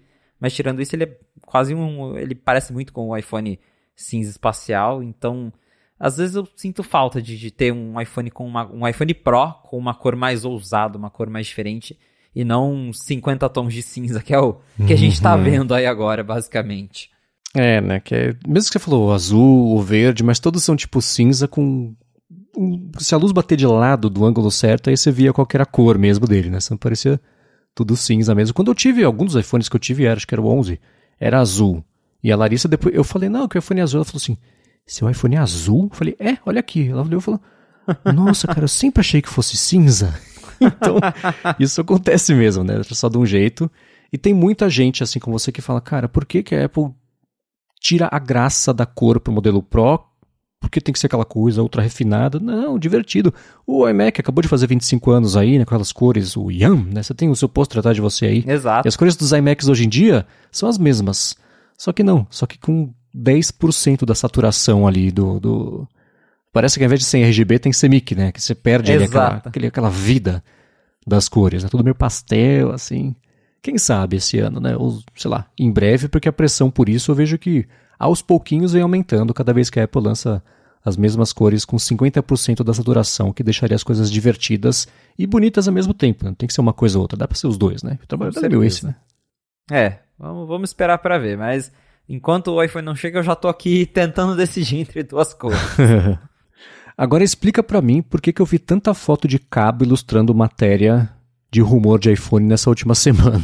Acho que eu vi mais cabo nessa Nossa. última semana do que no último ano. A gente até brincou lá no, no Slack do 95Mac que essa foi a semana do, do cabo USB, porque eu perdi a conta de quantas matérias sobre USB eu escrevi. Porque na semana anterior a gente já tinha comentado, repercutido aquela questão de que o iPhone poderia suportar um carregamento mais rápido. E aí começou a vazar foto de cabo USB do iPhone para todo lado, porque tem rumor, a Apple vai trocar o iPhone para USB-C, então é, surpresa, o iPhone vai vir com cabo USB-C na Ah, capa. Pelo menos a gente espera que venha, né? Porque do jeito que tá, daqui a pouco nem o cabo vem mais. Mas esse cabo ele chamou muita atenção porque, primeiro, vazaram alguns cabos coloridos, é, são cabos traçados, então ele não é mais aquele emborrachado, é um cabo é, de quase um tecido, né, que deixa o cabo mais resistente, que a Apple já usa em outros produtos. Se você comprar um iMac, o cabo Lightning que vem para você carregar o teclado e o mouse é esse cabo trançado. Se você comprar um iPad Pro, eu mesmo tenho o cabo USB-C que vem nele, é um cabo traçado mais resistente. E aí parece que a Apple vai lançar cabos traçados para o iPhone 15 e esses cabos eles vão ter as cores dos iPhones, pelo menos nos modelos divertidos, eles vão ter as mesmas cores. Então vazou ali um cabo verde, um cabo é, meio vermelho, rosa, um cabo azul. Então possivelmente a Apple vai mandar um cabinho colorido ali de acordo com a cor do seu iPhone. Então isso por si só já, já foi um motivo de repercussão. Mas aí, né, a galera vazou os cabos, a galera começou a fazer testes com esses cabos. E a gente acabou descobrindo, né, pelo menos aí segundo fontes que tiveram, colocaram as mãos nesses cabos vazados, porque tinha aquela, aquela aquele rumor que a gente comentou de que o iPhone 15 vai suportar Thunderbolt, velocidades mais rápidas, o próprio USB-C, ele né, já possibilita aí velocidades mais altas de transmissão de dados. Só que parece que Tim Cook fez as contas, vai economizar os centavinhos dele e o cabo que vem na caixa ele vai ser USB 2.0, porque pelo menos segundo as pessoas que botaram as mãos nesse cabo vazado, eles colocaram lá no, nos aparelhos e viram que é um cabo 2.0, que significa que apesar do iPhone 15, segundo os rumores, ter o suporte ao Thunderbolt, a velocidades super rápidas, o cabo que vem na caixa ele vai ser um cabo padrão, do mais baratinho. E aí, se você é um usuário que, sei lá, quer transferir um vídeo em alta velocidade, você vai ter que comprar um cabo Thunderbolt da Apple, por exemplo, que é um cabo mais caro. Então, pensando no lado financeiro da Apple, faz sentido. Eu até citei numa matéria que um cabo, um cabo Thunderbolt de 80 centímetros, não é um cabo de 1 metro, ele custa 39 dólares, cabo da Apple mesmo. E a Apple vende uma versão de 1.8 metros por 129 dólares. Então, cabos Thunderbolt são caros, porque acho que tem uma questão de licença também. O Thunderbolt ele não é da Apple, é a Apple junto com a Intel, então tem todo. E, e não só isso, mas a, a, construção do cabo, por, por ser uma conexão super rápida, precisa de um chip específico para controlar a transmissão de dados. É uma tecnologia mais cara, só que parece que a Apple vai deixar o básico do básico na caixa e quem precisar de mais vai ter que comprar um cabo separado. Ah, sabe que eu vou. Talvez seja polêmico isso, eu não sei, mas eu não vejo um problema nisso. Porque a maioria das pessoas vai usar o que vem na caixa para carregar e só. Ou faz, fazer backup, que é uma coisa que sempre demorou mesmo. Claro que assim, né? É, seria muito legal todo mundo ter acesso, pagando o mínimo possível, o máximo da tecnologia disponível nesse momento. Seria. Mas a Apple não faz isso. Então, eu, eu não vejo um problema. A maior parte das pessoas vão estar satisfeitas com esse cabo. Do lado da Apple, e ela está fazendo o trabalho dela, que é de economizar ao máximo recurso, os recursos e custos para poder maximizar o lucro. Eu sei disso, e quem vai ter que comprar um cabo, o cabo Thunderbolt 4 Pro no Brasil, 1.500 reais com 1,80m. Né? O Thunderbolt normal de 2 metros, 480. Caro, né? Claro, mas ainda assim. Então, entra na conta assim, isso faz parte de acessórios profissionais, e se você está ganhando dinheiro com isso, você é, é, tem condições, pelo menos em teoria, de pagar o. Então, ok, né? Seria legal todo mundo ter o acesso ao cabo mais rápido do mundo, mas se ninguém vai usar, ninguém, vocês entenderam o que eu quero dizer, né? Vai usar? É, ok, não vejo um problema não. É que nem, sei é. lá, ao invés de mandar um cabo de 2 metros na, na caixa, manda um menor. Se você precisar de 2 metros, você compra. Que a maioria Sim. das pessoas não vai precisar.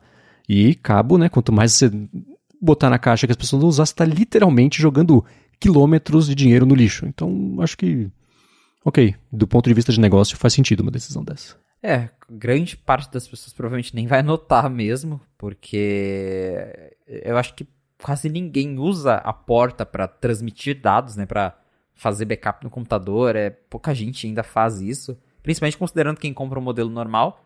O que eu fico mais perguntando é como vai ser no modelo Pro, porque aí eu acho que seria legal, pelo menos, nem que fosse, sei lá, um cabo de meio metro, mas que tivesse um cabo que fosse um pouco mais rápido. Talvez não o Thunderbolt 4, mas sei lá, um cabo USB 3.1, alguma coisa assim.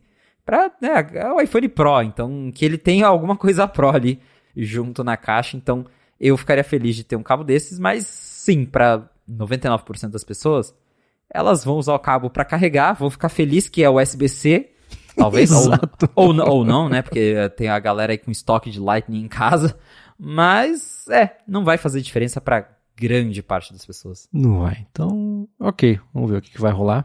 Agora, uma coisa que tinha pintado já de rumor, que voltou a ganhar força nessa semana, foi sobre o nome, o que esperar do nome de pelo menos um dos modelos aí do iPhone, que o pessoal que está esperando pelo Pro talvez perca essa aposta, é isso? Então, segundo aí essa, essa notícia da última semana, talvez o modelo mais caro do iPhone ele vai se chamar iPhone 15 Ultra. Não é a primeira vez que esse nome surge na roda, a gente já escutou o nome Ultra bem lá no começo do ano, porque no ano passado a Apple trouxe o Apple Watch Ultra e aí já começou aquela discussão, né? Será que o iPhone vai virar Ultra? Vai ter um iPhone Ultra? E a Apple geralmente ela tende a, a levar os nomes para as outras linhas. A gente vê que tem Air em todos, né? Mac tem Air, tem é, iPhone ainda não, né? Mas o iPad tem Air. E o, o, Pro também, né? Tem Mac Pro, tem MacBook Pro, tem iPad Pro, tem iPhone Pro, tem AirPods Pro. E a Apple geralmente ela vai usando, reaproveitando ali as nomenclaturas. E o Apple Watch Ultra acendeu esse, esse sinal de alerta aí para um possível iPhone Ultra.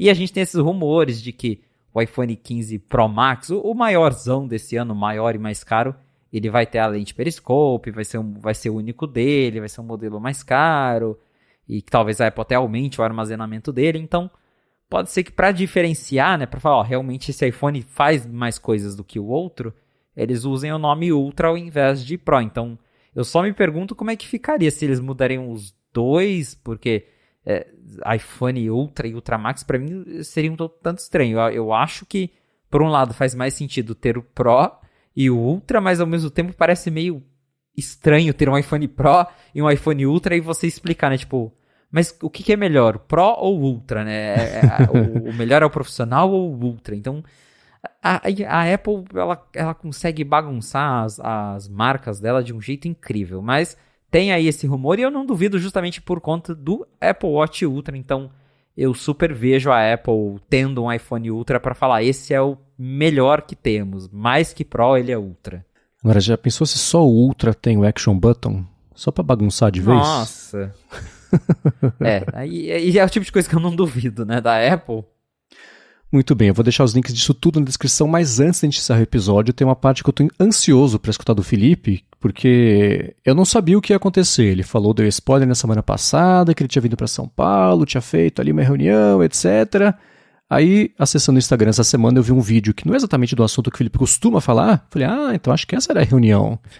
E aí? Exato. Então, o que aconteceu foi o seguinte: o pessoal da Realme, que é uma marca chinesa de telefones, ela é uma marca bem nova até, chegou há pouco tempo no Brasil.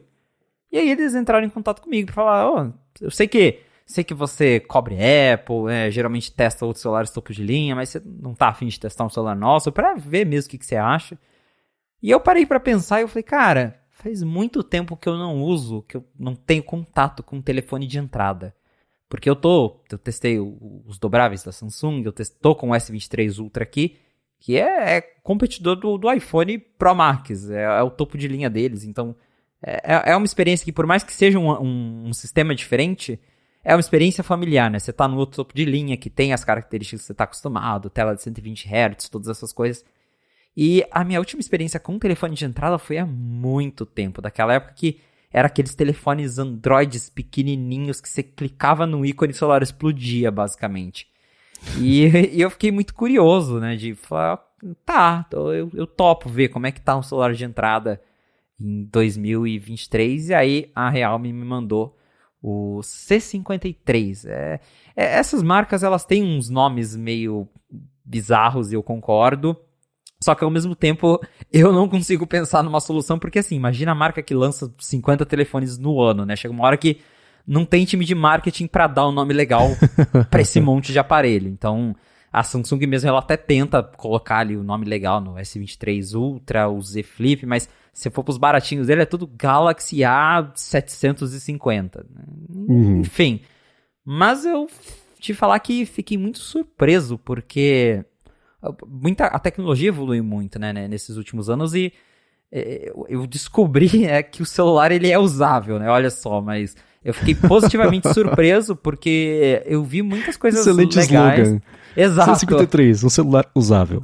Um celular usável. Eu fiquei muito surpreso justamente porque é um telefone que ele é simples, né? É um telefone de entrada, mas ele tem algumas características muito interessantes, como por exemplo, ele tem uma tela de 90 Hz. O, o iPhone 14 não tem uma tela de 90 Hz, ele está em 60 Hz ainda. Claro que a Apple usa um painel que tem as cores, pipipi, papapá, que a gente sabe, mas você vê que tem gente entregando tela de 90 Hz num celular de mil reais. Esse C53 ele tá aí por 900 reais no varejo.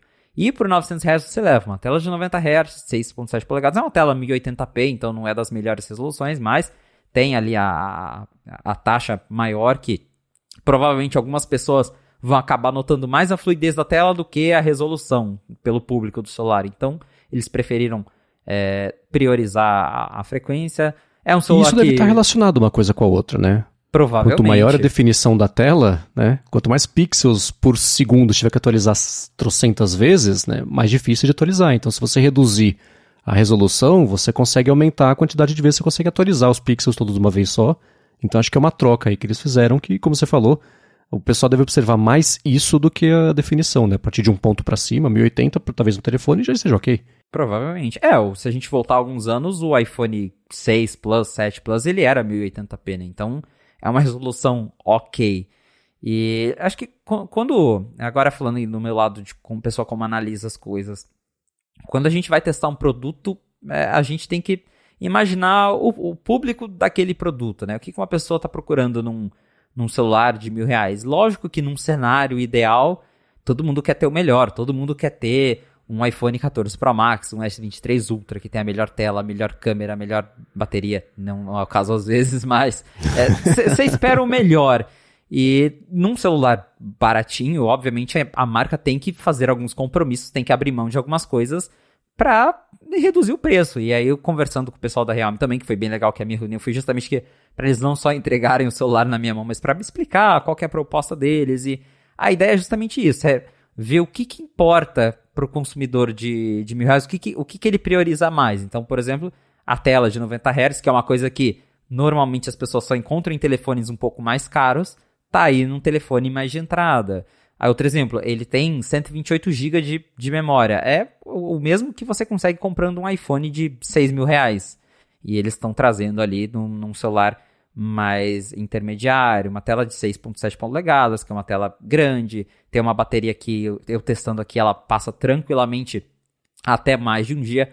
Vem com o carregador rápido na caixa, que a gente sabe que é algo que é, Apple, né, é um ponto final para eles, apesar da briga aqui no Brasil, eles não querem voltar atrás. A Samsung até é, voltou ali, que se você pediu o carregador, eles mandam, mas a gente tem visto essa tendência de marcas tirando acessórios, e eles falaram, não, pra gente, pro nosso público, é, é um público que já tá querendo economizar, né? Então, se fazer a pessoa ter que comprar mais coisa à parte, é, não, não é uma ideia. Então eles colocam o carregador na caixa, vem até capinha transparente na caixa, que eles falaram, cara, o brasileiro ama capinha, e a gente decidiu mandar uma capinha de brinde na caixa. Então é bem interessante ver isso, mas o que me surpreendeu mesmo foi que realmente o aparelho ele funciona bem. Ele, eu, eu instalei apps de redes sociais, eu coloquei até um, o chip nele já para usar ali, usar um WhatsApp. Funciona muito bem. E uma curiosidade é que quando a gente fala de telefone Android, ele geralmente tem aquele. É o Android da Samsung, que é o One UI, o Android da Motorola. E para esse específico, a, a Realme ela tem uma versão do Android dela, só que para esse específico eles estão usando o Android puro, né? O que chama de Android Stock, que é o Android sem customização nenhuma, justamente porque ele é um telefone de entrada que não tem um processador tão potente. Então, para ele rodar do melhor jeito possível, eles não customizaram o Android. Então, ele roda o Android puro, que é o mesmo Android que você encontra num Pixel. Isso eu achei super legal, porque eu nunca tinha usado para valer o Android puro. Eu tenho experiência mais com a One UI da Samsung, que é o Android, mas com toda a cara e o jeito que a Samsung escolheu. Então, tem algumas coisas exclusivas deles.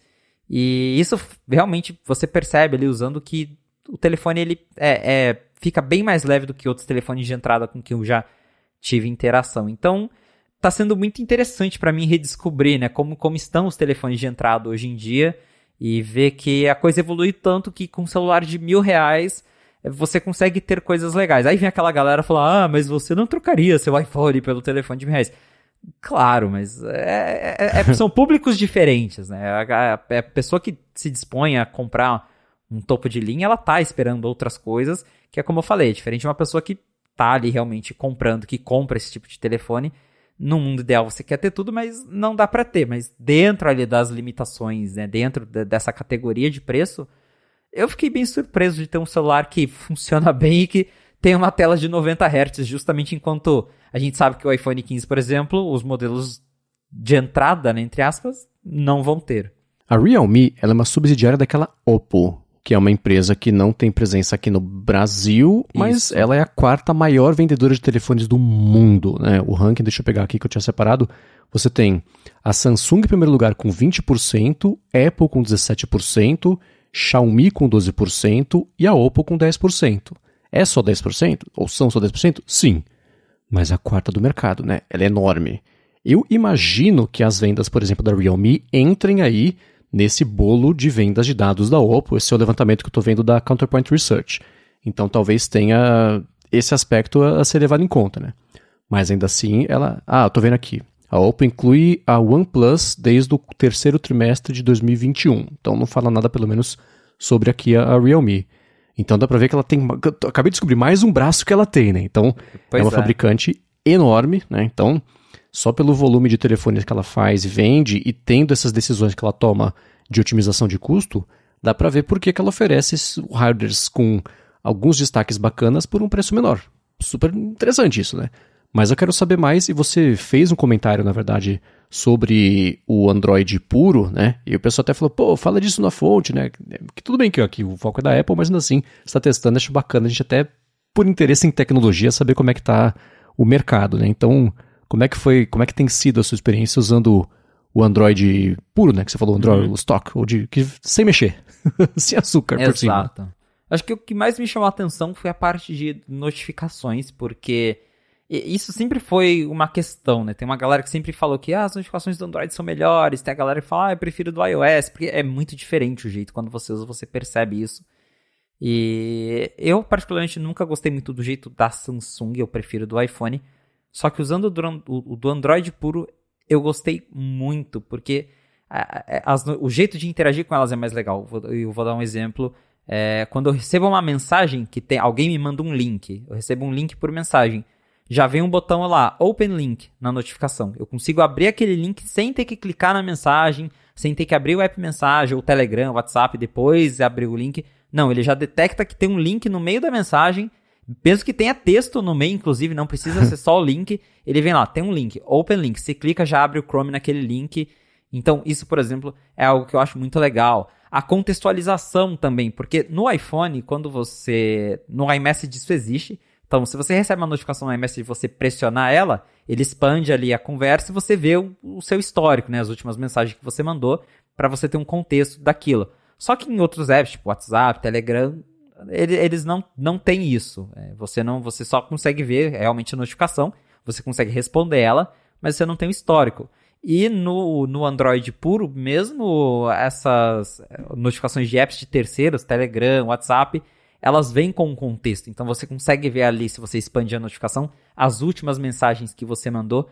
E isso eu também achei muito legal. Outra coisa que eu queria muito no iOS, que o Android tem, que é um botão, tipo um, um snooze, né, do, do alarme, só que tipo para você adiar a notificação. Então você recebeu uma mensagem que é importante, só que você não pode responder agora. Você aperta ali, ele te notifica de novo daqui 5 minutos, 10 minutos. Então, é, eu sinto muita falta disso no iPhone, por exemplo, e é, aí eu fiquei, caramba, realmente, o pessoal que fala que o Android tem umas coisas legais de notificação, tava, tinha, tinha um ponto ali, tinha uma coisa ali, e eu, eu, mexendo nisso, eu falei, cara, ok, gostaria de ter isso no iPhone. Eu achei o gerenciamento de notificações do Android puro bem legal. E aproveitando aí para falar um outro recurso que eu gosto muito do Android, que eu sinto falta no iPhone, é um botão rápido para colar texto.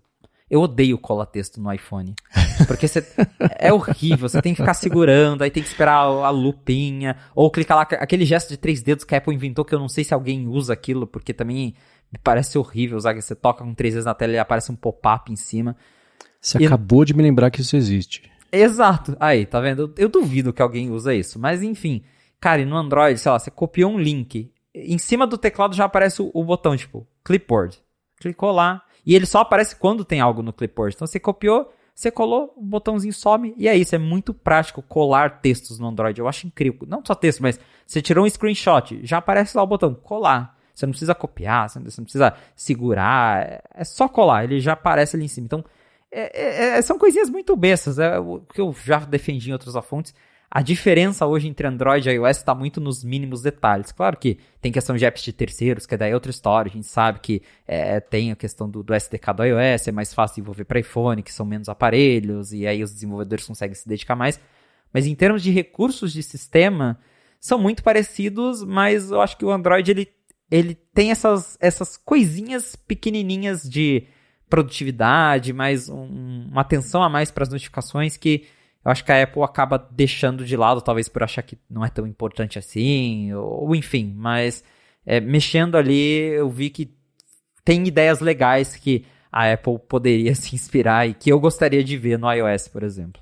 Uhum. É, e eu tenho certeza que para tudo isso que você comentou, cada uma dessas coisas, quem tem jailbreak deve conseguir instalar os complementos, o, o, ponto é isso ser parte do sistema e não ter que dar cambalhotas de costas para poder ter acesso a isso, sabendo qual é o código Konami para instalar. Ah, vocês entenderam, né? Então, e eu sei que notificação especificamente é uma coisa que já faz muito tempo que existe a parte da granularidade de tipo de notificação, que me parece que é uma coisa global de sistema, né? Não tem que depender de cada aplicativo implementar se você quer ser incomodado com cupom ou com, sei lá, banco te oferecendo banco coins quando você só quer saber se clonar o seu cartão de crédito, né? Você desliga a notificação para tudo e acaba. No...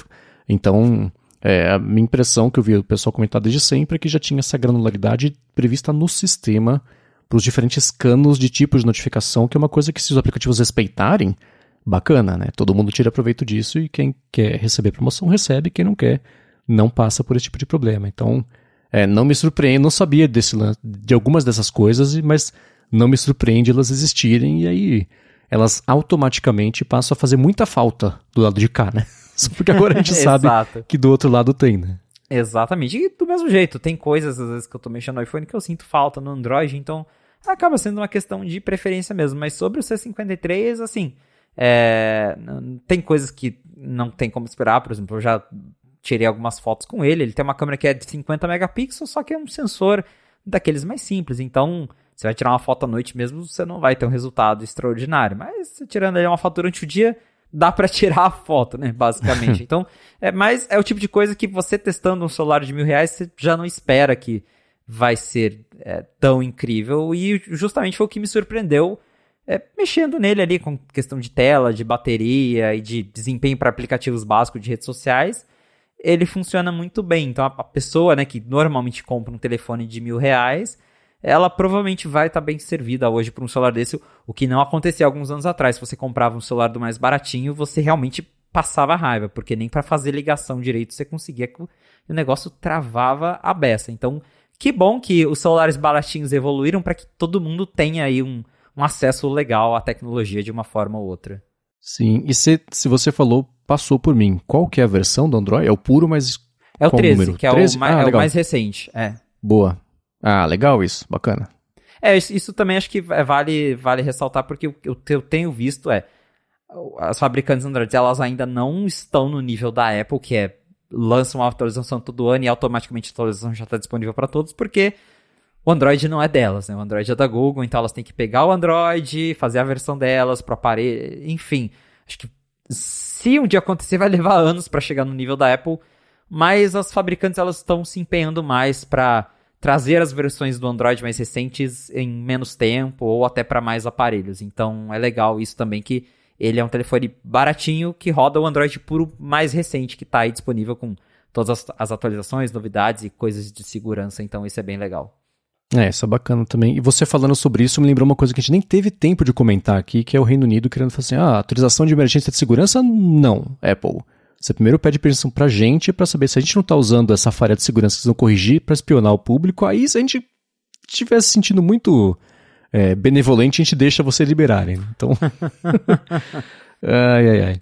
Bom, você já publicou um vídeo, né, do, do C53 no seu Isso, Instagram. um unboxing lá. Isso, deve vir mais por aí então? Vou fazer um review completo depois, então se a galera quiser saber alguma coisa sobre como que é usar um telefone baratinho Android, manda lá nos comentários ou em qualquer lugar na internet.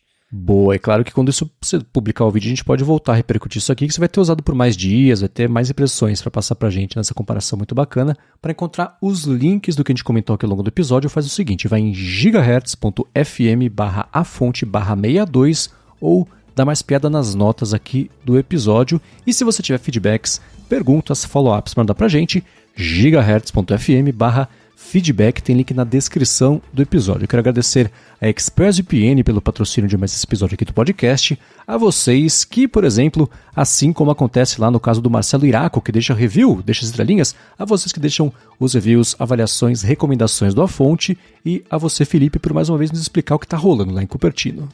Valeu, Marcos, e obrigado, audiência, por ter ficado com a gente até o final de mais um episódio do A Fonte. Se você quiser me encontrar nas redes sociais pra gente bater um papo, eu tô lá no Threads, é só procurar por arroba felipe.expósito no Instagram também. E você me encontra no TikTok e no meu canal do YouTube, é só procurar lá por Felipe Expósito. Muito bem, eu tô lá no Mastodon, Instagram e Threads também como MVC Mendes. Apresento aqui na Gigahertz, o área de trabalho toda quarta-feira com a Bia Kunze e com a Presneto o ADT, área de transferência toda sexta-feira, com o Guilherme Rambo, Bruno Casemiro e Gustavo Faria, nosso querido Cocatec. Eu apresento também de sextas-feiras o Hipsters Fora de Controle para a Lura sobre inteligência artificial aplicada e escrevo todo sábado para o Mac Magazine. Muito obrigado mais uma vez pela audiência de vocês e a gente volta na segunda que vem. Um abraço e até a próxima.